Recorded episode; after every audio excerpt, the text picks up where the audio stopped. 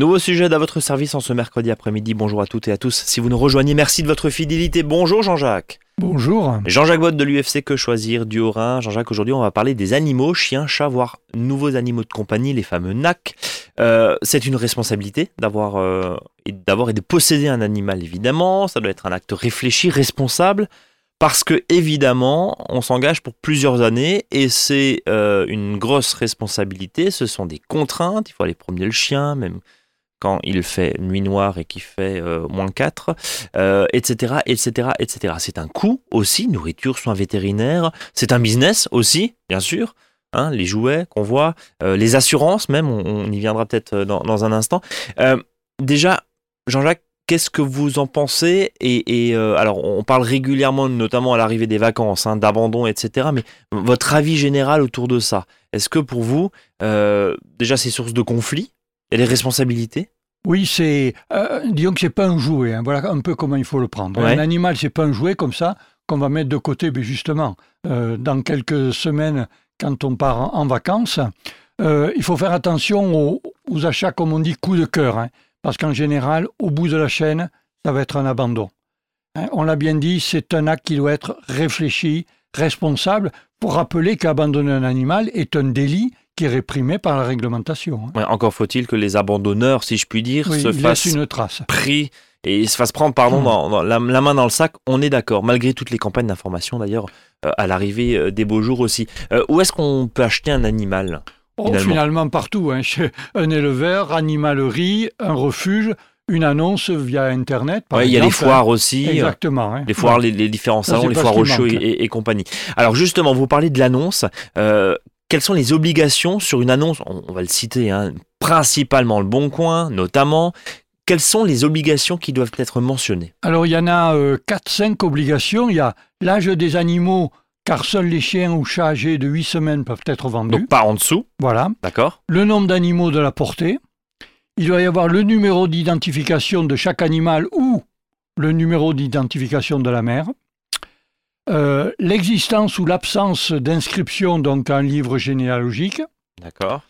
Et le numéro de sirène. Alors sirène, c'est le système informatique du répertoire des entreprises. Donc ce numéro, y compris par un particulier s'il vend plus d'une portée d'animaux par an.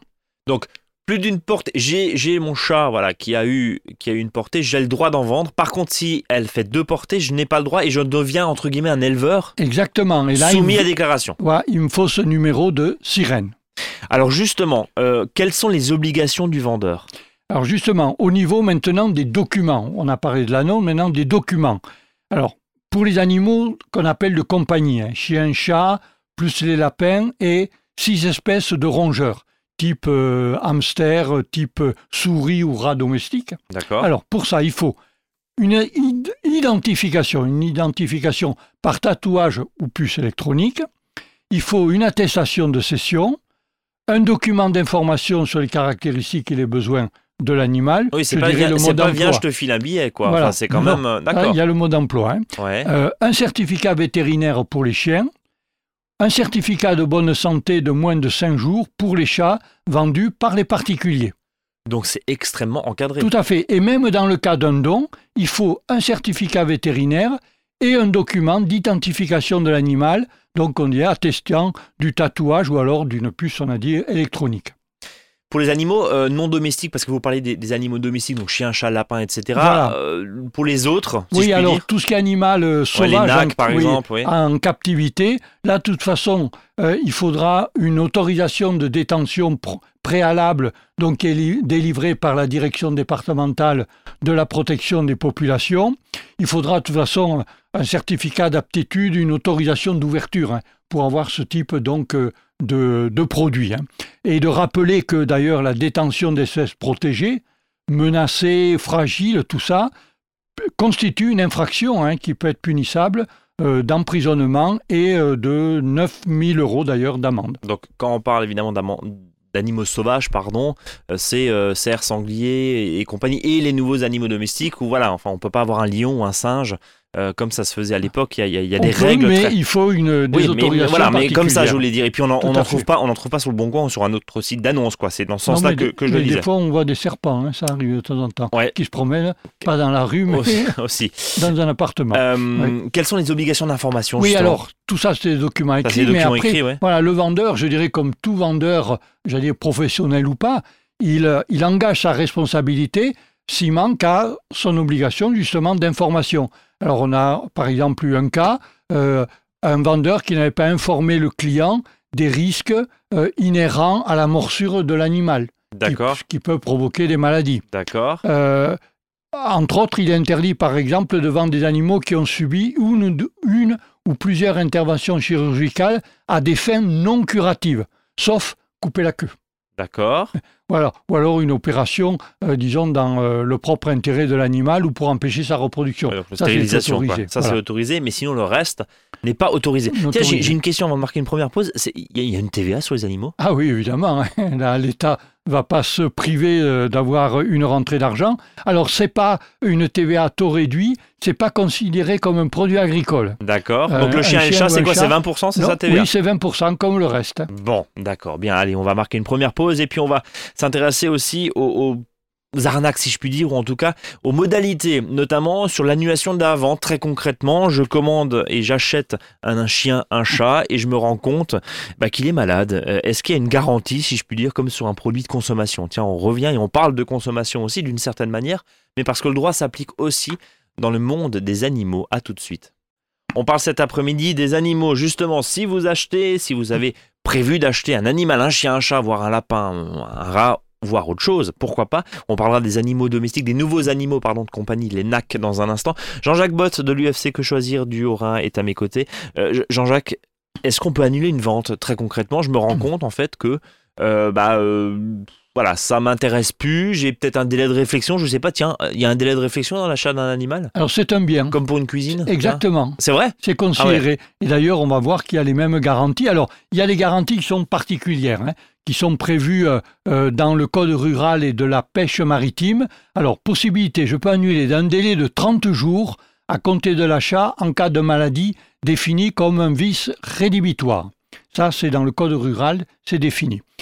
Euh, je peux aussi annuler d'un délai de c'est- 45 C'est quoi, jours. pardon, un, un vice rédhibitoire Donc, euh, maladie infectieuse de ce type-là. Donc, ça- Affection génétique ou congénitale. Oui, sachant que normalement l'animal doit avoir un certificat de bonne santé. on Tout est, à fait. On, on est d'accord, mais, Mais- si jamais. il peut y avoir euh, une maladie qui se déclare Ok, donc, je donc fais dans les expertise. 30 jours. Ok, 30 jours, on Alors, casse la après, j'ai 45 jours là, qui est réduit à 10 à compter d'un décès, là, dans le cas de maladies contagieuses. Donc là, c'est fixé donc, euh, par euh, l'article 223.7 du Code rural.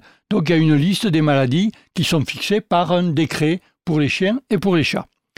Ensuite, j'ai, alors là, c'est la, la garantie générale, euh, un délai de 5 ans sur le garantie, sur le fondement plutôt, de la garantie des vis cachés, les fameux vis cachés. C'est comme à la vaisselle. Quand quoi. vous achetez une lave-vaisselle, un téléviseur, vous avez 5 ans, un animal, vous avez la même chose, mais il faudra prouver qu'il y avait un vice caché, que l'animal était atteint de, cette, de ce problème-là avant l'achat. Euh, vous pouvez aussi, donc il faut le prouver, vous pouvez aussi essayer d'annuler la vente sur le vice de consentement. Là aussi, il faut le prouver, c'est prévu dans le Code civil. Puis, vous avez la garantie de 5 ans, de 2 ans, pardon, la fameuse garantie euh, de conformité de 2 ans qui existe. Alors attention, qui n'existe que pour un professionnel, hein, pas pour un particulier. Donc je... Je rappelle que cette garantie de conformité, euh, donc elle est de deux ans et donc elle permet à l'acheteur de demander l'échange ou la réparation. Alors, pour un animal, la réparation, euh, bon, bof. d'accord. L'échange, alors, la Cour de cassation a considéré que l'échange n'était pas valable parce qu'elle a considéré, la Cour de cassation, que l'animal était un objet unique. Oui. Donc, si je me base sur cette garantie de conformité, donc même d'ailleurs si dans le magasin, il y a marqué que les animaux ne sont pas garantis, hein, car ça on le trouve, c'est totalement illégal. Donc, si l'animal n'est Bon, pas on- conforme à ce que j'attendais dans les deux ans, finalement, je n'ai droit qu'à une indemnité financière. Et on peut exiger quoi en tant qu'acheteur, justement? Une indemnité financière.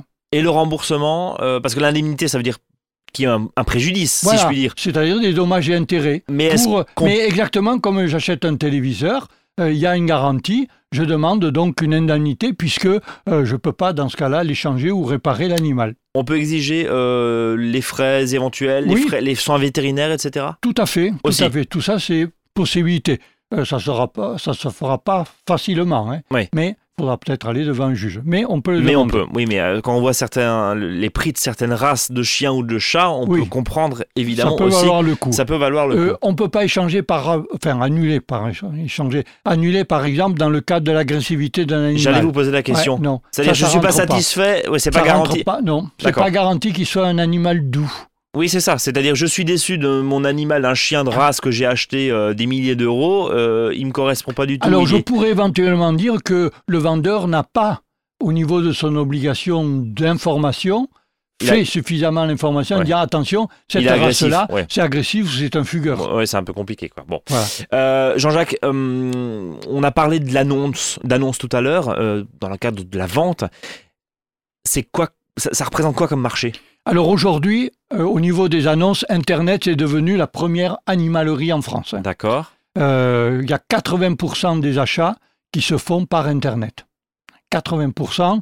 Et euh, en 2015, Le Bon Coin, justement dont on parlait tout à l'heure, il comptabilisait 80 000 ventes Ah, c'est- d'animaux. c'est énorme. hein. C'est Énorme, énorme. énorme. Chiffre 2015, hein, c'est les derniers que Voilà. vous aviez trouvé, mais, mais 80 000, et Tout là à on fait. imagine que c'est beaucoup plus évidemment. Alors, on a vu euh, une portée par foyer et par an maximum, sinon je dois avoir un numéro de tirette pour vendre. Voilà. Hein, on on est Alors, d'accord. Donc des annonces illégales, on va quand même en trouver, même si euh, donc ça semble décliner, euh, d'après la fondation euh, 30 millions d'amis. Alors pour contourner la loi, qu'est-ce que certains trouvent? Parce qu'ils ne veulent pas de numéro euh, sirène, ils cochent la case don. Oui. Voilà, vous donnez l'animal, donc là vous n'avez pas, eh, vous n'êtes pas obligé de vous être immatriculé, mais euh, comme euh, vous euh, vous pouvez demander par exemple, enfin c'est ce qu'ils demandent, mais si vous voulez voir une photo de l'animal, vous voulez avoir des renseignements, ben, euh, vous me donnez 200 ou 300 euros. Oui, donc en gros, oui, voilà. Voilà. ok, pourquoi Donc, pas, c'est subtil, mais pourquoi pas. Mais je le donne, D'accord. mais les renseignements sont Les payants. renseignements sont payants, pourquoi Voilà. Alors après, dans les, les, les, les falsifications au niveau des annonces, il y a des faux numéros, évidemment, d'immatriculation sirène ou de numéros de portée hein, au niveau de l'animal. Euh, problème aussi, c'est euh, maintenant les réseaux sociaux, hein, voilà, qui sont difficilement contrôlables. pas Bien sûr. Et là, vous pouvez avoir de l'illégalité à tour de bras. hein. faut faire quand même attention. hein, euh, C'est un, c'est un marché, encore une fois. On vous parlait d'objets parce que le code quoi, civil, voire agricole, parle d'objets, si je puis dire. C'est, Mais c'est carrément le- le traité- code de la consommation. Oui, c'est un objet non, mais c'est, voilà, traité de bien, façon. euh, c'est, traité, de- oui, mais doué de sensibilité ou je sais plus Oui, quoi. Enfin, ce qui a été mais rajouté il y a quelques. Mais, mais au niveau de la loi, on a bien compris que c'est un objet. Voilà. Vous avez un délai de rétractation, vous avez des garanties éventuelles, des garanties de vice caché, etc., etc. Euh, quelles sont les sanctions justement sur des annonces qui sont frauduleuses? Oui, mais justement, il y a des, des sanctions qui sont euh, financières hein, à ce niveau-là, mais par contre, le site hébergeur, lui, risque rien. On lui demande simplement de retirer l'annonce. Bon, si on vous demande, vous en tant qu'acheteur, vous cherchez un chaton ou un chien et puis on vous demande 300 euros ou une somme d'argent pour voir des photos, Hmm. signalez l'annonce, quoi. Ça fait partie du, Exactement. du, du, du pouvez boulot du citoyen que nous sommes. Donc à l'annonceur et puis à la direction départementale de la protection de la si on population. veut aller effectivement plus loin. Allez, on va marquer une nouvelle pause et puis on va s'intéresser aux responsabilités d'un propriétaire d'un animal. Tiens, un chat qui saute sur la voisine, qui le griffe, qui la mord, un chien encore pire. Euh, que dit la loi? Et puis tiens, est-ce que si j'ai par exemple mis euh, attention chien méchant ou je n'ai rien mis du tout, est-ce que ma responsabilité est engagée? On parle souvent du facteur qui se fait courser par l'animal. Euh, que dit la loi? Et ben on va en parler avec Jean-Jacques dans un instant. Reste avec nous. Troisième et dernière partie de cette émission consacrée aux animaux. On va parler des responsabilités. Jean-Jacques Bott est toujours à mes côtés encore pendant quelques minutes. Vous avez des questions d'ailleurs, n'hésitez pas. avs.azur-fm.com. J'ai une question toute bête. Ah, ah, c'est le cas de le dire, euh, Jean-Jacques. C'est quoi la responsabilité du propriétaire de façon très claire et très pragmatique? Alors, le- il y a un article dans le Code civil, le 1243. Alors, il dit, je vais le lire, hein, c'est Oui. plus simple.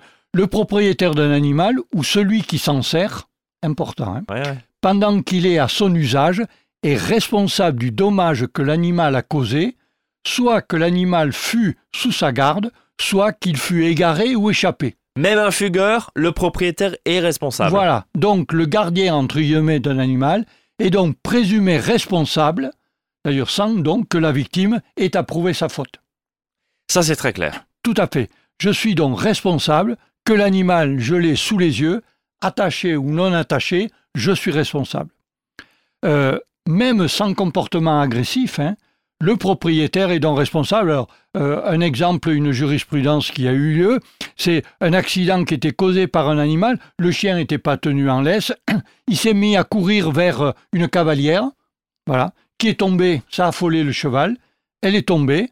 Mais le propriétaire du chien a été évidemment responsable. Donc il est responsable en tout point, si je puis dire, et en, en tout lieu, quoi, clairement. Il est responsable. Pour répondre à la question de tout à l'heure, il est même responsable si je mets une affiche chez moi du type attention au chien, chien méchant. Et j'ai la voisine qui vient qui se fait mordre, je suis responsable, même si. Ouais. Exactement. Quoi qu'il arrive. Le seul partage de responsabilité, ça serait éventuellement si la voisine, justement, était venue avec un bâton, avait excité le chien. D'accord. Et là, elle, se trouve être mordue. Ça, c'est ce que dit la jurisprudence. Exactement. Si elle ne fait rien, je suis responsable.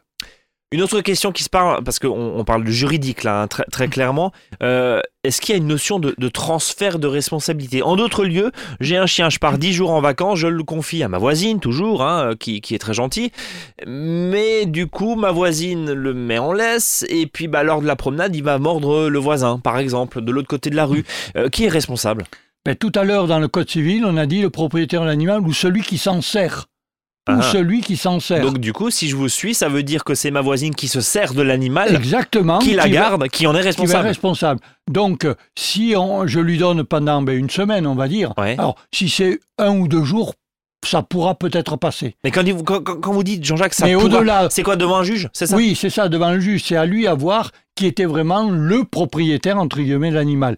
Euh, on peut considérer qu'au-delà de trois jours, je laisse le chat trois jours chez la voisine, elle est responsable. Et ça, elle ne le sait pas forcément. Ça veut dire que, encore une fois, le chat que je vais garder, qui va éventuellement s'échapper et manger l'oiseau du voisin, je ne sais quoi. Exactement. Je suis responsable s'il est sous ben, si je l'ai depuis au moins deux ou trois jours. Voilà, hein, je, suis responsable en tant que voisin. Hein. C'est la notion, on, dit, de transfert de garde. Transfert de responsabilité, de, garde finalement. Euh, Exactement. Hein. Euh, dernière question en termes de responsabilité, parce qu'on aime bien être précis dans cette émission, et avec vous, Jean-Jacques, euh, la responsabilité civile. Alors, on va rappeler d'abord ce que c'est la RC, la fameuse responsabilité civile. C'est le fameux pot de fleurs de géranium qui tombe sur la voiture du voisin. C'est quand je provoque quelque chose mais pas de ma faute. chez autrui. Oui, mais c'est pas forcément... Voilà. De ma faute, voilà. Donc, en général, cette responsabilité, elle est prise en charge par son assurance multirisque habitation.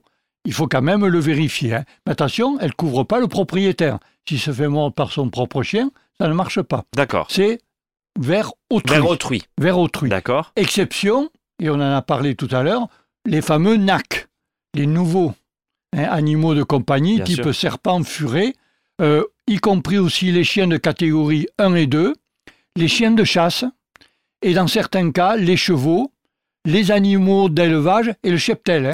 Les vaches, tout ça, cochons, veaux, vaches, cochons, ne sont pas euh, compris dans la responsabilité multirisque habitation. Donc ça veut dire de façon... Euh, là, le, cultivateur, le paysan, entre guillemets, il a L'éleveur, il a bien sûr une assurance agricole spécifique, mais c'est intéressant ce que vous dites. cheptel. Les chiens de chasse, les chiens de chasse pardon, et les chiens de catégorie 1 et 2, très concrètement les, chiens d'attaque, hein, qui sont dits d'attaque, euh, il y a une responsabilité, il y a une assurance spécifique, là il faut Tout à fait, c'est pas ma responsabilité multirisque habitation qui fonctionnera.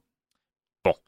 Euh, est-ce que. Euh, pénalement aussi. Il n'y a pas que Oui, pénalement. Hein, le code pénal, hein, il punit, un article du code pénal qui punit d'une amende toute personne qui n'aurait pas tenu ou retenu son chien lorsqu'il attaque ou poursuit un passant, même s'il n'y a aucun dommage. Hein.